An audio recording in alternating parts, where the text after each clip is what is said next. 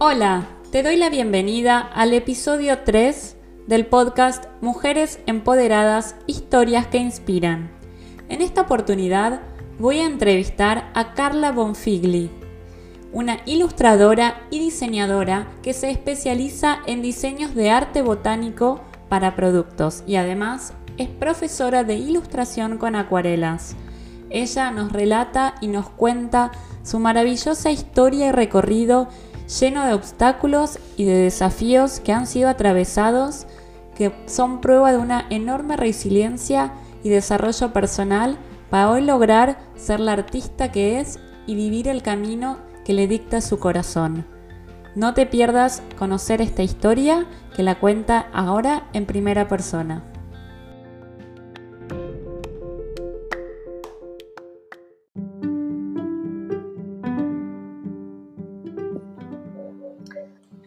Hola, acá estamos con Carla. Muchísimas gracias, Car, por estar participando. ¿Cómo estás? Hola, Nati, ¿cómo estás? Muchísimas gracias por la invitación. Muy bien, muy bien. Súper feliz. me encanta. Em, voy a dejar que te presentes vos, que nos cuentes em, a qué te dedicas. Eh, uf, qué, qué, buena forma de resumirlo. La forma más rápida como para decir que me dedico hoy es, eh, soy ilustradora full time. Principalmente me dedico a darle clases a otras mujeres, eh, clases de acuarela con ilustración, eh, diferentes tipos de formatos. mi idea es establecer como diferentes eventos y diferentes clases como para que las chicas se relajen a través de la ilustración. Y por el otro lado, de a poquitito estoy tratando de lanzar productos propios, pero con mi, propia impronta. Así que vamos, estamos ahí caminando. Muy bien, una artista multifacética, digamos. eh, sí, en creación. Em, y contanos un poco cómo es que llegaste hasta, hasta allí, a este recorrido, o sea, tu trayectoria para los que no te conocen, em, que puedan eh, aprender un poquito más de vos. uf, mi trayectoria fue, digamos, siete años muy lentos estudiando diseño gráfico en la facultad de la UBA. Y ahí me recibí, empecé a trabajar eso fue como una etapa bastante suave.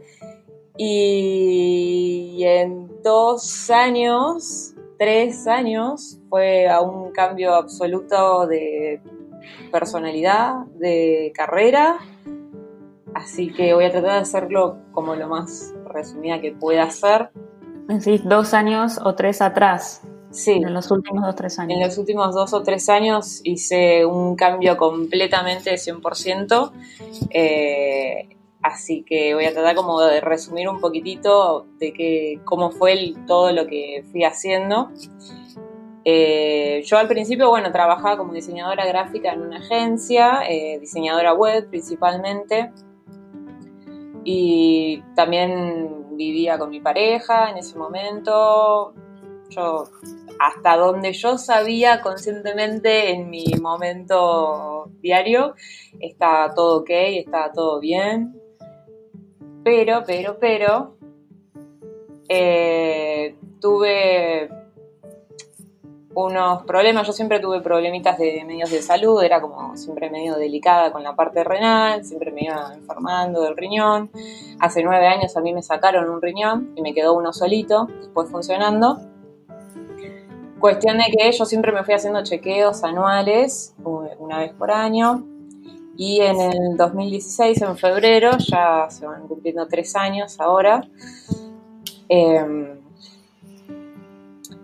me senté frente a un médico y el médico me dijo que, que bueno, que, que que me quedaba me funcionaba solamente el 60% que iba a tener que hacer un cambio bastante radical en mi vida, porque si no iba a terminar en diálisis. Está funcionando muy, muy, muy poco. De hecho, yo ahora lo tengo al 60%, pero en el momento que me lo descubrieron tenía un 54%. Eso es muy, muy bajo. Eh, Noticia fuerte de recibir. Muy, me acuerdo del momento, o sea, me volví en tren sola, choqueadísima. Eh, así que puse en prioridad en ese momento visitar a todos los médicos que podía hacer. Eh, me dijeron tenés que cambiar la dieta, sí o sí. Tenés que cambiar tu forma de pensar, básicamente, porque vas a tener que empezar a priorizarte vos. Eh, así que bueno, empecé con el cambio de la dieta. El cambio de la dieta para mí fue muy, muy, muy duro porque eh, yo era antes completamente carnívora y comía bastante, bastante mal en ese sentido. Y en un mes, eh, a mí me dijeron, no, no podés comer más carne, tenés cierto límite de comida por, por, semana, no podés comer absolutamente nada con sal. Yo estaba recontra acostumbrada a comer con sal, me parecía súper natural. Y en, en, un mes yo tuve que cambiar todo, o sea, yo seguía al pie de la letra todo lo que me decían los médicos porque realmente estaba interesada en ponerme mejor o por lo menos de no seguir deteriorando la situación. Y bueno, en un mes bajé 6 kilos, me acuerdo. O sea, no, no comía nada, hacía la comida y, y, me acuerdo que sabía horrible y dejaba el plato completamente lleno porque no podía, no podía más. Y bueno, empecé primero con la dieta, eh, lo, segundo, lo segundo que fui cambiando eh, fue mi convivencia, que la verdad que no me había dado cuenta, pero era muy duro para mí, no era consciente de eso. Yo me acuerdo que pedí ayuda en ese momento de una mano de comprensión, de, acompañamiento, no, no, la estaba teniendo en ese momento, no de la forma que yo lo necesitaba. Eh, y bueno, con el tema de la salud, la salud para mí fue mi brújula en los últimos tres años y fue como mi parámetro de decir, necesito encontrar lo que a mí me hace bien, lo que me gusta hacer, porque si no, termino en diálisis, básicamente es eso. Así que me empecé a detectar cosas que no me estaban gustando, que las sentía, las sentía mi cuerpo, las sentía yo, empecé a tener muchas pesadillas. Eh, empecé a reconocer lo que, lo que yo realmente estaba pensando a través de esas pesadillas y lo que yo sentía a través de los sueños, no todos lo pueden detectar, no todo se puede leer, pero lo, la parte de los sueños la verdad que es muy interesante. Y yo a través de una pesadilla, donde me desperté gritando y llorando, eh, me acuerdo que decía siempre devuelve mi felicidad. Y ahí fue clave porque ya soñar eso, dije, bueno, me parece que acá tengo que seguir buscando otras cosas. Así que tomé, tomé la fuerza, me separé, me fui a vivir sola y seguí trabajando en la agencia que a mí tanto me gustaba en ese momento, pero también después la agencia empezó a tener problemas, eh, bueno, económicos, la situación del país tampoco ayudó en ese momento. Eh, yo igual también seguía con un poquito de problemas de salud, pero esta vez un poco derivado. El riñón sí empezó a mejorar en ese momento, después que me separé empezó a mejorar, ahí llegó al 60 y pico de por ciento. Por eso me puse muy alegre. Pero bueno, cerró la agencia. Me encontré en un momento que tenía que seguir buscando trabajo. Eh, también preocupada por el hecho de no perder la obra social que tenía. Así que bueno, entre entrevistas empecé a ir y venir a un montón de entrevistas y el sentimiento que yo tenía cada vez que llegaba a una entrevista era, no quiero que me contrate. Lo cual es demasiado gracioso porque en realidad uno no tiene que tener esa mentalidad cuando uno va a... como intereses en conflicto interno. Totalmente. Y dije, uff, bueno, me parece que acá tengo que seguir buscando. Yo por suerte... Eh, casi al momento desde que me separé estuve yendo a la psicóloga, divina, la amo, la amo, la amo. Eh, y ella me ayudó un montón, eh, con, fue también en parte no solamente mi psicóloga, sino que también como mi coach, eh, en la búsqueda de esto de, del deseo, de la felicidad, de lo que hace bien. Así que me ayudó muchísimo a pasar por esa etapa muy difícil porque era eran un montón de cosas al mismo tiempo que se me estaban dando. Yo, de hecho, los tres años fueron tres años durísimos. No fue un año de paz directamente y fueron siempre todas decisiones difíciles para tomar. Y bueno, hay veces que, la vida, digo, trae los mensajes de una manera, en un envoltorio que parece como muy duro de abrir. Em, Total. Y, también esto, ¿no? Que quiero destacar, que, que importante y cuánta sabiduría de poder escuchar el cuerpo, que en general siempre nos habla, es nuestra brújula, como bien dijiste, nos da mensajes y muchas veces por la vida misma que uno entra en esta rutina, em, a veces no los escucha y bueno, esos mensajes se van haciendo cada vez más fuertes, cuando a veces ya llega el punto en que no se puede no escuchar, pero esta, como ahora te escucho a vos hablar y siento como mucho más conectada con tu cuerpo, con lo que le pasa, para ir como, no que no haga falta por ahí el, mensaje tan fuerte, sino esa conexión que uno por ahí, si la perdió ya puede, se puede recuperar. Acá estamos escuchando a vos cómo fuiste recuperando y cómo a veces el cuerpo o la mente o, los sueños, todo lo que nos rodea, si no estamos alineados con lo que es, lo que es verdaderamente eh, nuestro, que está conectado con nuestra esencia, como que vienen las señales. A ver, no es el famoso, como le dicen en algunos eh, cuentos mitológicos, el llamado del héroe, ¿no? bueno, por acá tal vez no era, a ver si podemos hacer un eh, recalculando y y encontrar el camino propio cuando uno está caminando lo que pareciera ser un camino ajeno, ¿no? Esto de mi felicidad que, te escucho decir, qué pasó, dónde está o devuélvamela. La felicidad siempre es de uno, pero de repente va caminando un sendero que pareciera que no es el propio y es como si la felicidad pareciera eh, perderse. Y, lo importante que es poder recuperar, como nada, esto que vos decís de, bueno, cambiaste mi, mi identidad, mi personalidad, suena fuerte, uno parece que ahí nace y la personalidad está ahí. Y yo acá también como coach ontológico que, soy y, asisto también a personas, eh, aboco esto de que uno puede modificar todo lo que quiere, uno puede elegir quién quiere ser y puede cambiar esta sensación o identidad en el momento en el que se da cuenta de que tal vez no es más funcional, fue funcional en un momento de la vida por algún motivo y honrar eso y decir, bueno, hoy la vida que quiero eh, que quiero llevar adelante, quién quiero ser, ok, qué cambios toca hacer o elijo hacer, por más de que a veces sean difíciles de hacerlos, ¿no? Uno escucha esto, bueno, di un volantazo en mi vida 180 grados en poco tiempo, tres años es, poco tiempo, puede parecer mucho, pero eh, en la vida de una persona, eh, para todos los cambios que vos estás contando, ¿no? Relación, trabajo, físico del cuerpo, conexión con vos misma, tu manera de pensar, eh, obviamente es un, trabajo arduo hacer, pero cuántos frutos da una vez que, está hecho y, la reconexión con uno mismo como que se vuelve a despertar. Siempre está, pero a veces como que se, adormece y, la logra uno eh, despertar nuevamente o reencontrarse con ella. Así que qué historia de resiliencia y te, celebro. Eh, una, trayectoria que la verdad que como contaste tocó muchos frentes de la vida y pareciera que todos al mismo tiempo. Eh, sí, sí, fue bastante intenso, se podría decir.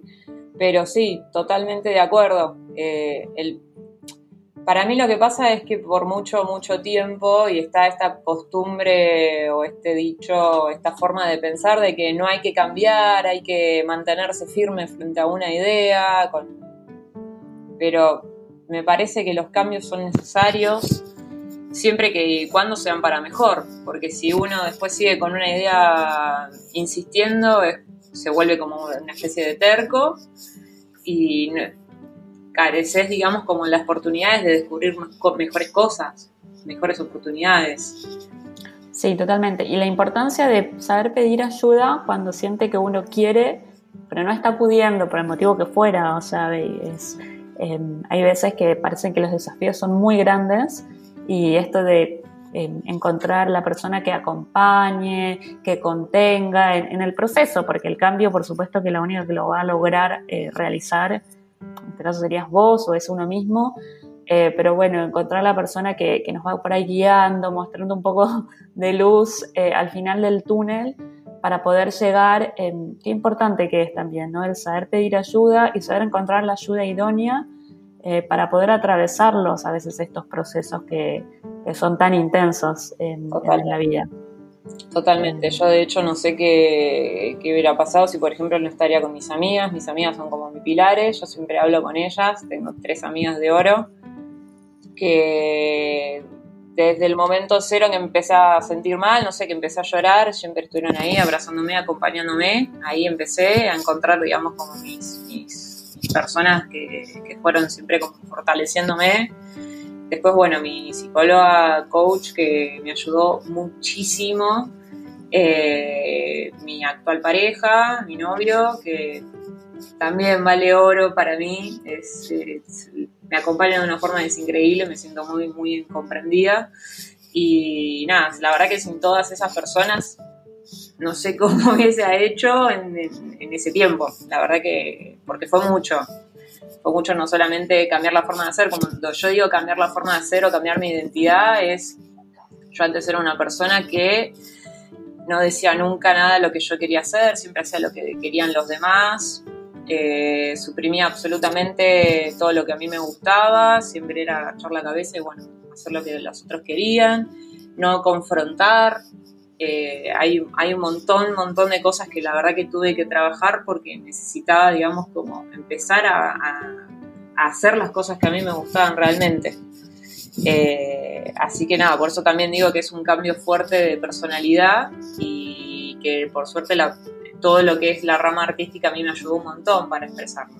Por eso me ayudó muchísimo el, adentrarme, volver en realidad a las raíces de artísticas, a mí siempre me gustó la ilustración, no me sentía encontrada.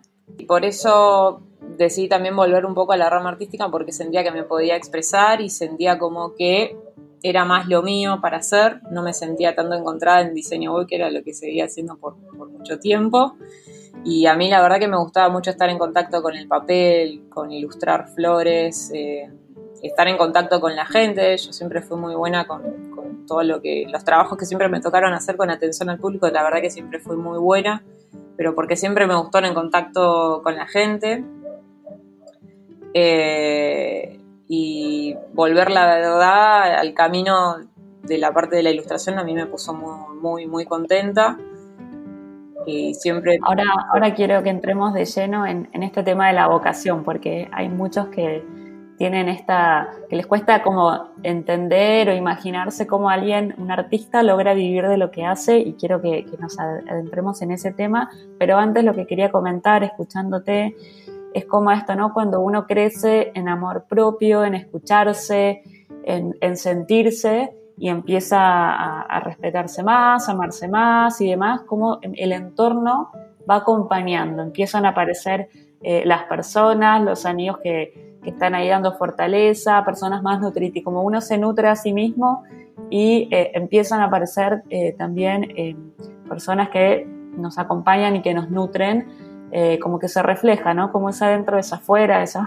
frase tan famosa, pero de verdad que es así en la medida en la que uno se maneja consigo mismo de una manera más tóxica en, el cuidado de su cuerpo, en el cuidado de sus pensamientos y demás, tal vez, eh, como uno se trata, un poco, bueno, es lo que permite que otros también traten y cuando eso ya se frena y dicen, no, bueno, basta, yo deseo y merezco otra cosa, otra vida para mí y elijo llevar vínculos de otra manera, eh, aparecen las personas eh, que tienen esa misma sintonía, esa misma vibración, y, a veces uno, digamos, se queda en lugares que están, los que está cómodamente incómodo. Y qué bueno es darse cuenta y además darse cuenta poder llevarlo a la acción, a decir, bueno, voy a hacer un cambio eh, y salir de esta incomodidad, por más de que me sea súper familiar. A veces eh, lo familiar nos tira, lo familiar, lo que es, eh, me refiero a la familia, lo que estamos lo familiarizados, lo, que, lo que uno conoce es muy fuerte, ese apego a lo que uno conoce y hacer un quiebre ahí para lo desconocido, pero que tal vez sea mucho mejor para nosotros, eh, también requiere de coraje y requiere de trabajo interno, de autoconocimiento, eh, pero cuando uno lo hace, eh, esto no después uno reciente escucha que por ahí en, el vínculo de pareja, atravesando un problema de salud, no te sentías acompañada, contenida y hoy en comparación cuánta felicidad hay en estar con una persona que es un compañero eh, y cómo cambia, cómo eso hasta permite desde luego la misión, la vocación o el trabajo poder entregar una energía de lleno, porque no hay otros em, entornos de la vida que drenan tanta energía y tanto eh, cansancio, ¿no? Como eh, bueno, para destacar esto de que cuando uno empieza a trabajar en sí mismo, los frutos empiezan a aparecer también en el exterior, en los vínculos, en el espacio, en, nuestro trabajo, la familia, en todo. Así que bueno, ahora eh, sí vamos a entrar más de lleno en el tema de la vocación que nos dejaste ahí con que ibas a entrevistas que no querías que te tomaran. Eh, bueno, ¿cómo, cómo fue, eh, cómo continuó la historia, el recorrido? Y la verdad que bueno, llevando entre medio de las entrevistas yo lo hablaba con, mi, con mi psico y, lo comentaba. La verdad que me, parece que estoy sintiendo como que no, me está gustando tanto seguir trabajando esto. No me, no me encuentro, no me gustan los entornos. Llego, conozco las oficinas y la verdad que no lo veo. Eh, a mí me gustaría laburar de una forma un poco más amistosa. Eh, con, con, cariño, la verdad, ¿no? no quería estar mirando una pared o una pantalla sin sentimiento. Para mí eso es como muy importante, tiene que ser un, aspecto de un trabajo muy cómodo. Lo otro que también me, frenaba mucho era el tema de los médicos, porque yo me tenía que estar constantemente yendo y viniendo a hacerme estudios. Eh, también tuve un problema en la vejiga ahí en el medio, eh, que estaba preocupantemente era, muy alarmante, digamos, lo que me estaba pasando en ese momento con el tema de la vejiga, que de hecho me dijeron, si no empezaba a hacer determinado tipo de tratamiento, iba a tener que ir al baño el resto de mi vida usando un tubo. 31 años, 30 en ese momento cuando me lo dijeron. No era agradable, de hecho me puse a llorar porque no podía creer, o sea, era una situación de un señor de 70 años, básicamente. Entonces, nada, de nuevo, el, norte era la salud. y bueno, tengo que encontrar una forma de trabajo que me dé la libertad para poder ir y hacerme los, los, estudios que yo me tenga que hacer, hacerme los tratamientos que yo me tenga que hacer y en el momento que yo necesito hacerlo y sin sentir la culpa encima de tener que pedir el día del trabajo o las horas para poder ir a hacerme los, los exámenes que uno también termina pasando eso, ¿no? Está el tema de la culpa que es muy está muy presente en, todos los trabajos de uno que tiene miedo de, hacer o decir otra cosa por el tema de la culpa y la verdad que hay que hacerle frente y, siempre priorizar lo que uno le hace mejor por más de que tenga que convivir un poquito con eso porque nada, es necesario. Así que nada, empecé a decir, bueno, a ver qué pasa si empiezo a ilustrar ¿qué pasa? Entonces empecé a hacer como trabajos a distancia, primero para afuera de ilustración, eh, me empezaron a contratar y dije, bueno, me parece que está buenísimo esto de trabajar desde mi casa, así que empecé de, una forma más freelance a trabajar, eh, siempre buscando, bueno, a ver de qué forma podía podía buscar trabajo y bueno, en ese momento empecé a hacer cursos, cursos de marketing, eh, de, redes. En ese momento también encontré un curso que es muy, muy, muy bueno y a mí la verdad que me despertó un montón de cosas y me hice muchas, muchas amigas, que de hecho es el grupo de amigas actual que tengo que se llama el grupo de emprendedoras y con mucho cariño le decimos la tribu. Eh, nosotras hicimos un programa de marketing de Naila Norris y nos conocimos todas ahí, era un programa intensivo de tres meses. Yo la verdad que todavía ni, siquiera sabía qué quería hacer exactamente con un emprendimiento o si quería ser emprendedora, pero decidí hacerlo igual. Y la verdad que fue la mejor decisión que pude hacer. Eh, y la verdad que eso me abrió un montón la cabeza también eh, con la idea de hacer esto de qué te gusta a vos, qué es lo que te hace bien, porque cuando encontrás algo que te gusta realmente para hacer, las cosas salen excelentes. Eh, y, das lo mejor de vos y se nota, las demás lo notan, lo ven, ven que, el trabajo es lindo, es bueno el resultado, porque es algo que te apasiona. Y bueno, y ahí empecé eh, a, dedicarme más a la pintura, a trabajar desde, desde adentro más en Argentina y en junio del año pasado empecé a dar clases, me animé, tenía muchísimo miedo, muchísimo miedo. Es más, pensaba, no me gustaba al principio, decía, eh, me, van a robar, me van a robar el trabajo. Tenía ese pensamiento, así que también tuve que cambiar eso, esa forma de pensar.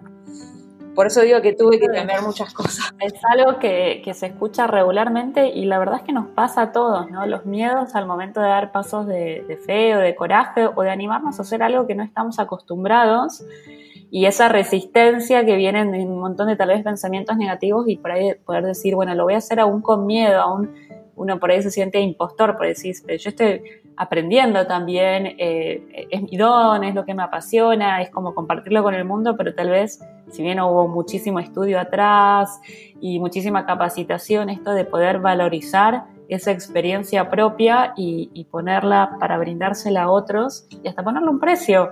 Eh, a veces eh, sí, da mucha, creo que es algo que nos pasa a todos, que da mucho miedo y, genera mucha resistencia hasta que uno lo atraviesa, ¿no? Son las primeras veces que eh, por ahí esto de sentir, bueno, porque me da incomodidad o me da miedo, en vez de decir, no, entonces no, el camino no es por ahí y al revés, no, atravesemos esos miedos, atravesemos esa incomodidad, que del otro lado hay eh, un camino mucho más eh, de expansión, digamos, justamente es haciendo lo que a uno le gusta, pero bueno, condimentando que por ahí yo voy a decir que fui a uno de tus talleres, que fue maravilloso, o sea, una profesora de lujo tuve y hoy escucho decir, ay, tenía miedo y no me animaba, y es como estabas en tu salsa, es atravesar esos momentos de, bueno, de lo desconocido, a todos, lo que no, desconocemos nos da un poco de miedo al principio, pero después eh, uno aprende a, manejarse como un pez en el agua, porque hasta digo, cuando uno aprende a manejarlo, aprende con miedo. Totalmente. Eh, la primera vez que está en el auto parece que da terror la ruta, y después sale totalmente natural, no olvidar ¿no? lo que es en un proceso de aprendizaje lleva esto, ¿no? El primera incomodidad de cuando hay que llevarla a, la conciencia y a naturalizar y automatizar eh, un montón de situaciones y comportamientos a los que uno no está acostumbrado. Pero después pasan a ser ya algo más natural y algo hasta disfrutable. Yo vi que has disfrutado mucho del programa del taller que estuve yo, así que sé que son obstáculos que se superan.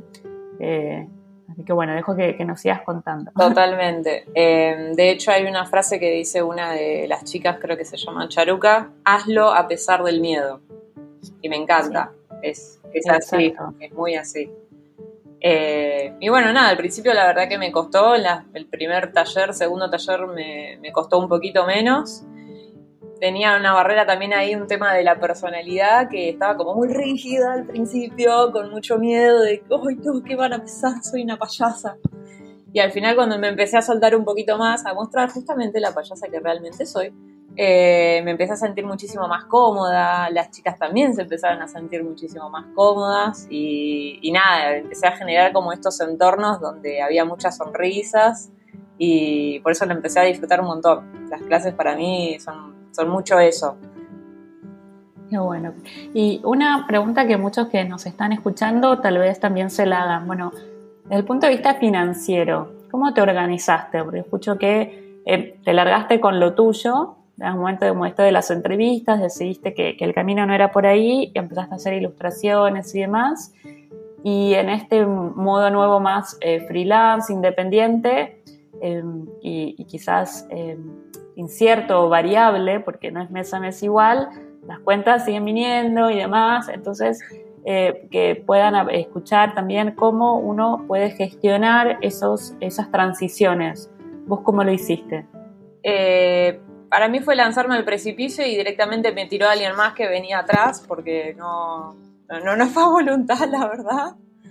Eh, porque claro, me encontraba desempleada en un momento y no sabía qué hacer con mi vida y en ese mismo proceso también decidí cambiar de carrera, o sea, no tenía ningún, no tenía fondos directamente.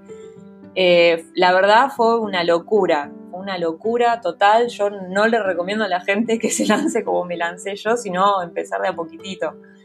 Pero a veces digo que es suerte y otras veces es, en realidad no es tan suerte, sino es confiar un poco en lo que uno hace. Eh, yo aprendí a confiar en mi trabajo a través de los ojos de los demás, eh, a confiar un poquitito que en las cosas que yo hago están buenas, son lindas. Eh, y nada, la, empecé como a trabajar mucho, empecé a subir mucho contenido a mi, a mi Instagram, que es una red social muy visual, así que a mí me, me ayudó como para que la gente me conozca un poquitito más. Y la forma en que me puse a organizar, porque la verdad que fue muy, muy, muy caótica, es eh, tener, digamos, ahora, hoy en día, lo que me resulta como muy cómodo es dividir la parte de los ingresos en diferentes partes. Eh, una, determinar los fondos como para los gastos que son básicos para vivir, que es el, no sé, por ejemplo, no sé, las facturas de los, del alquiler, los servicios, todo ese tipo de cosas, la tarjeta. Entonces, para un lado son todos los gastos mínimos para vivir, el otro son los gastos de la comida, que son necesarios. Eh, los otros, determinar un, fondo, digamos, como para lo que son los gastos de materiales, todo lo que es el trabajo en sí, el rubro, como reinversión también. Sí, en los momentos que son buenos, determinar una parte también para que sea un poco de ahorro para los momentos difíciles, porque si hay algo que hay que aprender cuando uno trabaja por su cuenta es que hay momentos buenos de trabajo y hay otros momentos en donde no se mueve una hoja. Entonces, hay que aprender y lo más importante es lidiar con el tema de la ansiedad en ese momento que uno trabaja. Entonces, hay que tratar siempre de tener en cuenta esto de manejar un poco los ahorros para justamente sobrevivir en los momentos más complicados y más difíciles, que después cuando se viene decís, ah, qué bueno que mi yo del pasado ahorró un poquito. Eh, y la, la, herramienta que me ayuda muchísimo a controlar y medir un poco los ingresos es el Google Excel. O sea, es, algo muy sencillo, es vas controlando, vas anotando absolutamente todos los gastos que vas teniendo, las descripciones de qué compraste y al lado pones el monto de exactamente lo que compraste. Y lo otro que te ayuda justamente a eh, hacer modificaciones, porque uno entendiendo cuáles son tus ingresos o los gastos a dónde se van, porque uno se va la plata y no sabes nunca a dónde se va. Entonces lo que yo hago es poner etiquetas de colores. Cada etiqueta de color representa algo, representa un, gasto que sí o sí, representa o si no un gasto que es, eh, es, no sé, se rompe algo justo en la casa, es, algo que no suele pasar o los gastos que justamente son eh, gustos personales. O no sé, me compré un helado en, el, en verano porque sí, en A mí, Carte, te comparto esto que yo lo aplico conmigo misma y que empecé a reemplazar la palabra gastos por inversión. Sí. Eh, porque el gasto como que tiene esta connotación eh, muchas veces como negativa, se esto, ¿no? Se va la plata, y en realidad no se va, uno la, la, la elige ponerla, disponerla en ese, como decís, en ese rubro, bueno, casa, hogar, ahorro, viajes, placeres, eh, proyecto. Y, cuando empezamos a utilizar la palabra, bueno, invierto en, en, mi hogar, en, nada, en mis costos fijos, bueno, ahí vuelve a ser costos porque también es algo que uno tiene muy inculcado, pero invierto en nada, llevar adelante mi, esto, bueno, mi hogar, llevar adelante mi proyecto, invierto en darme placeres, es como que empieza a sonar más lindo, ¿no? Uno invierte también para el yo presente y para el yo futuro, como decís, eh, y también cuando uno invierte y después necesitan, digamos, cobrar del otro, también sabe que el otro está invirtiendo en sí mismo, no es que le cobras, le sacas el dinero. Total. Eh, y es una manera un poco tal vez como más amable de, eh, de vincularse y más próspera, digamos, desde el punto de vista mental con el dinero, eh, a mí me gusta mucho y me, ayudó mucho también a esto, unas veces reemplazar palabras que usamos que si tienen una connotación negativa por una un poco más, eh, una poco más positiva, eh, por, con esto de los gastos, como, ay, me voy a gastar tanto esta plata, voy a invertir en todo esto y ya es como que te predispone de otra manera, ¿no? El saber que estás invirtiendo y disponiendo la plata para algo personal porque al fin y al cabo todo, hasta el hogar es algo para uno, la comida, uno la necesita. Eh, así que bueno, te, comparto esta reflexión y a ver si te, también te asiste el día de mañana. sí, totalmente. En la gestión de los gastos. De, Estoy totalmente de acuerdo. Y de hecho, o sea, todo lo que me refiero con gastos de gusto son cosas necesarias porque quizás tuviste un día recontra mega difícil y te mereces un premio. O sea, es así, eso es la parte linda también de uno cuando trabaja por su cuenta, ese auto premio. Eh, pero sí, totalmente de acuerdo. O sea, hay, hay, estamos usando palabras que ya tienen como connotaciones negativas o el hecho de, no sé, ofrezco un servicio y la verdad que me da miedo de ofrecerlo porque siento que encima lo estoy cobrando y decís, no, no, no, pero pará, pará, pará. O sea, estás haciendo un servicio para otra persona, le estás ayudando en realidad a la otra persona, no es que le estás quitando plata. Por eso también el hecho de cambiar esta forma en la que pensamos y, nada, en la rama de la artística es muy difícil. A mí la verdad que no me, da muchísimo miedo, me da cosita estar cobrando por, dar una clase donde estaba enseñando eh, ilustración pero la, mentalidad había que cambiarla, porque en realidad está ayudando a otras personas a que se adentren adentro de un mundo que les gustaría llegar, pero no saben de qué forma, les cuesta. Eh, entonces está bueno también cambiar, hacer ese cambio. Bueno, entonces financieramente te pudiste ir organizando y digamos, hoy en día trabajas de manera totalmente independiente. lograste entrar en la rueda. Sí, y lo más importante, logré lidiar con la ansiedad porque eso me estaba matando. o sea, es muy, muy, muy difícil. Coincido para los que trabajan de manera independiente que esto, ¿no? La, famosa incertidumbre de, no tener tanta visibilidad de futuro, más que la confianza en el trabajo propio, eh, que ya es enorme pero bueno, esto a veces eh, cuando uno vive además en países que son inestables, como ser el nuestro, donde la estabilidad no, no reina por su presencia, eh, bueno, gestionar la ansiedad es también un gran desafío, pero como vos decís, así como todo se puede aprender y se puede ir como respirando onda, hay miles de técnicas que, que van permitiendo ayudar. Y bueno, y es algo con lo que uno tiene que entender que todos los caminos de vida tienen sus costos y a veces no son costos financieros, pueden ser costos emocionales, como si elige uno el camino independiente, trae un montón de beneficios, pero también trae sus desafíos. Uno de ellos es, bueno, gestionar la incertidumbre, gestionar la ansiedad, de una manera mucho más eh, cruda que cuando uno tiene la seguridad de un trabajo eh, en empresa. Eh, por otro lado, tiene mucho más tiempo libre. Es como esto de poder entender los pros y contras que forman parte de la elección de uno como para que después cuando sucede dicen, bueno, ok, esto forma parte de lo que yo elegí y voy a convivir con esto y buscar la manera de que esa convivencia con la incertidumbre y demás sea cada vez más, más natural y más fácil.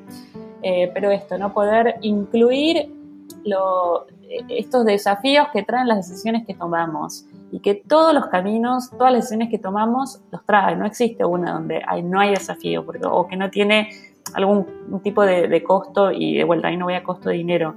Eh, por ahí trabajas en una empresa y te gustaría tener más tiempo libre. Bueno, pero es un costo que asumís para eh, poder hacer, eh, poder tener los ingresos que necesitas y poder trabajar tal vez en la empresa que te encanta. todo es como que es ir encontrando esos equilibrios que son tan personales, tan internos, que no existe una fórmula única pero entender que, bueno, hasta que uno se va aceitando y cada vez eh, mejorando más en la gestión de, estas, de estos desafíos, eh, toca como convivir con ellos, pero que cada vez se hace más fácil. Totalmente, sí, no. Eh, el nivel de ansiedad que yo estaba manejando el año pasado era no podía lidiar con ese nivel de ansiedad, o sea, lo sentía ya la cervical. hoy en día es, ok, no se está moviendo nada este mes, no estuve ningún ingreso bueno, es un mes malo, el mes que viene va a estar bien, confía en tu trabajo. Entonces, fue un cambio completamente para mejor, claramente para mejor. Es, es, necesario, o sea, para toda la persona que se quiera, por ejemplo, quiera emprender y todavía no lo está emprendiendo, ay, por favor, sépanlo que son eh, eh, es, muy regular, es muy normal que pasen esos tiempos de se mueve todo y después no se mueve nada, entonces eso es lo más importante y el, temor más fuerte, digamos. Pero se puede. Se puede, totalmente. Y hoy eh, a conocer todo tu trabajo más que nada a través de las redes sociales a los que quieren descubrir más de tu trabajo y los talleres y lo que haces? Sí, principalmente Instagram, que es como mi red social principal. Después tengo, bueno, mi página web, eh, yo todas las semanas estoy lanzando como artículos de blog para que las chicas que, están desde su casa justamente y no, puedan ir a algún taller, bueno, puedan adentrarse en el mundo de las acuarelas y la ilustración a través del blog. Eh, pero sí, las redes sociales para mí es hoy en día fundamental para ayudar a, que la gente en realidad me conozca. Después lo otro que es importante es generar alianzas con otras chicas que también estén en el mismo rubro y que, tengan una conexión con tu trabajo, que es otra forma también de abrir y, de abrirse y digamos que la gente te conozca. Buenísimo. Eh, y vos hoy invertís también en, publicidad eh, dentro de bueno, las redes o demás, o es más bien un crecimiento orgánico que, se fue dando? Es eh, un poquito de las dos cosas.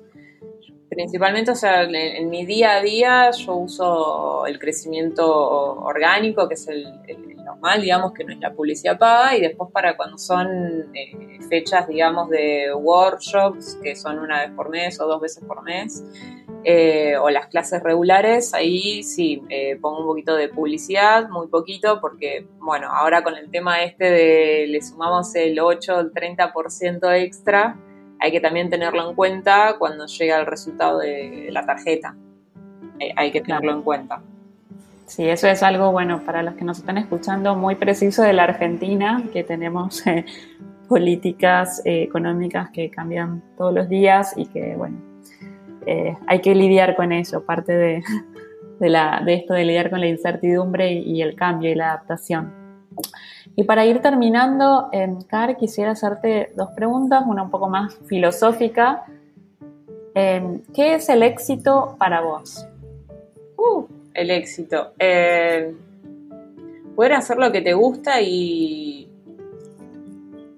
no solamente vivir de eso, sino como disfrutarlo disfrutar de, lo que te gusta hacer, eh, vivir el momento, está, eh, poder disfrutarlo también con la gente que, te gusta, que, te acompaña, como diferentes cosas que acompañan a una. Muy bien, muchas gracias por eh, tu definición porque es algo muy subjetivo y muy personal para cada uno, ¿no? Dejemos de ver el éxito como algo que es esto, no, es algo personal, es un sentimiento interno, es como ese calorcito en el estómago de por acá voy bien. Eh, y, ese por acá voy bien y me siento bien conmigo misma es súper personal.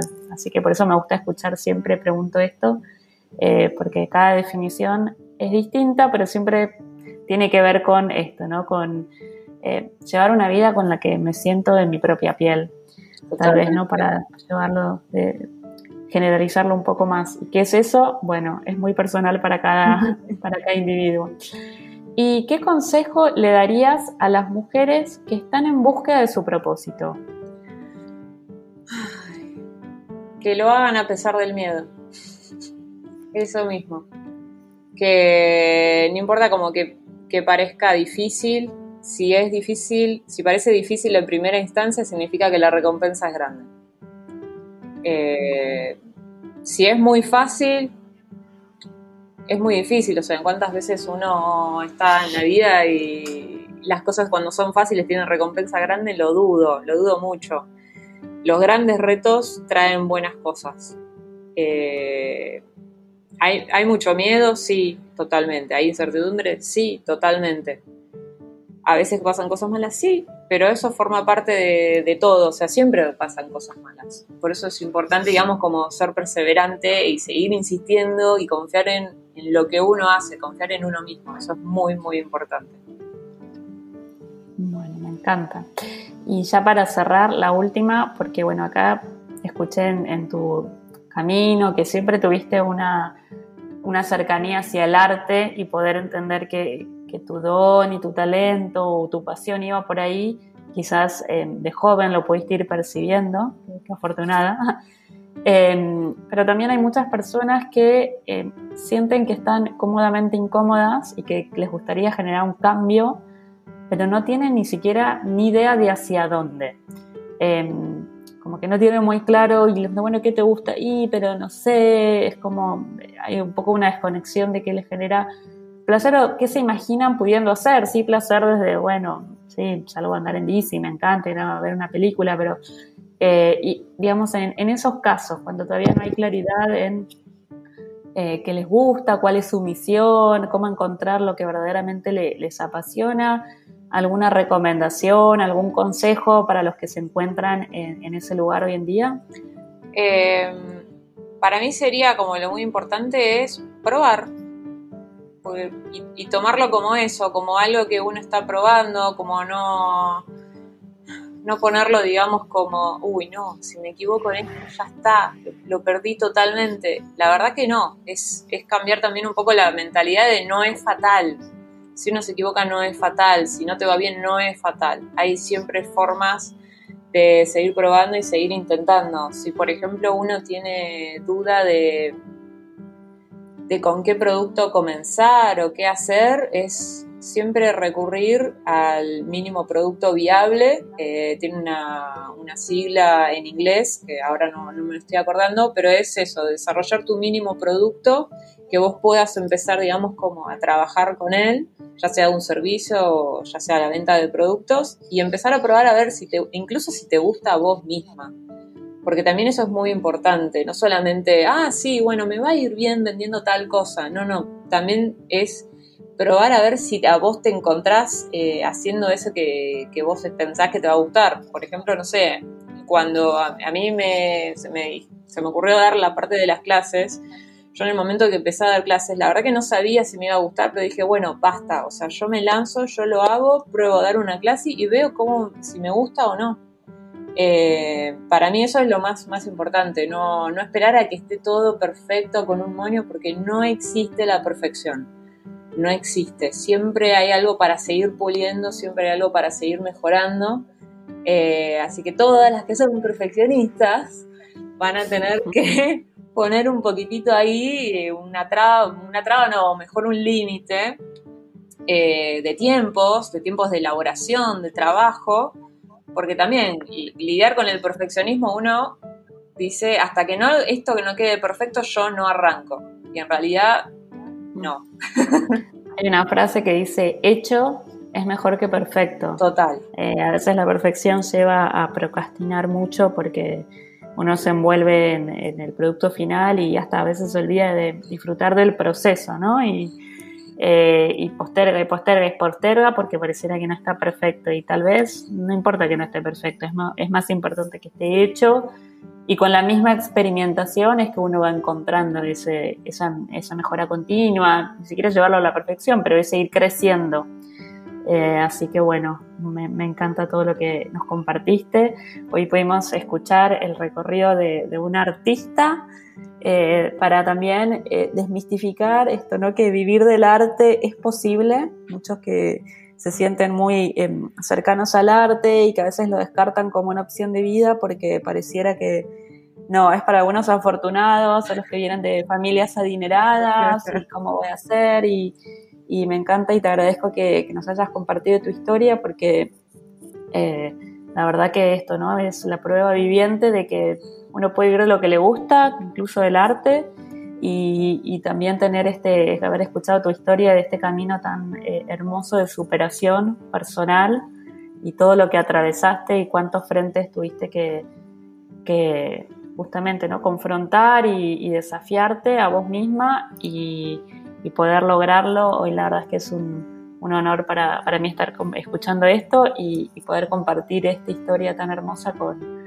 con todos, que espero que sea como para, lo es para mí de, de inspiración, de que se puede a pesar de los obstáculos y, que uno puede superarse a sí mismo y encontrar el camino propio. Así que te súper agradezco y a los que todavía no conocen el trabajo lo voy a estar posteando para que puedan llegar a, descubrirlo en las redes porque al ser algo tan visual no se pierdan la oportunidad de verlo porque es hermoso. Así que bueno, muchísimas gracias y ya continuaremos en, en la próxima entrevista. Gracias. Con más historias que inspiran. chao, chao. Chao, chao. Besitos.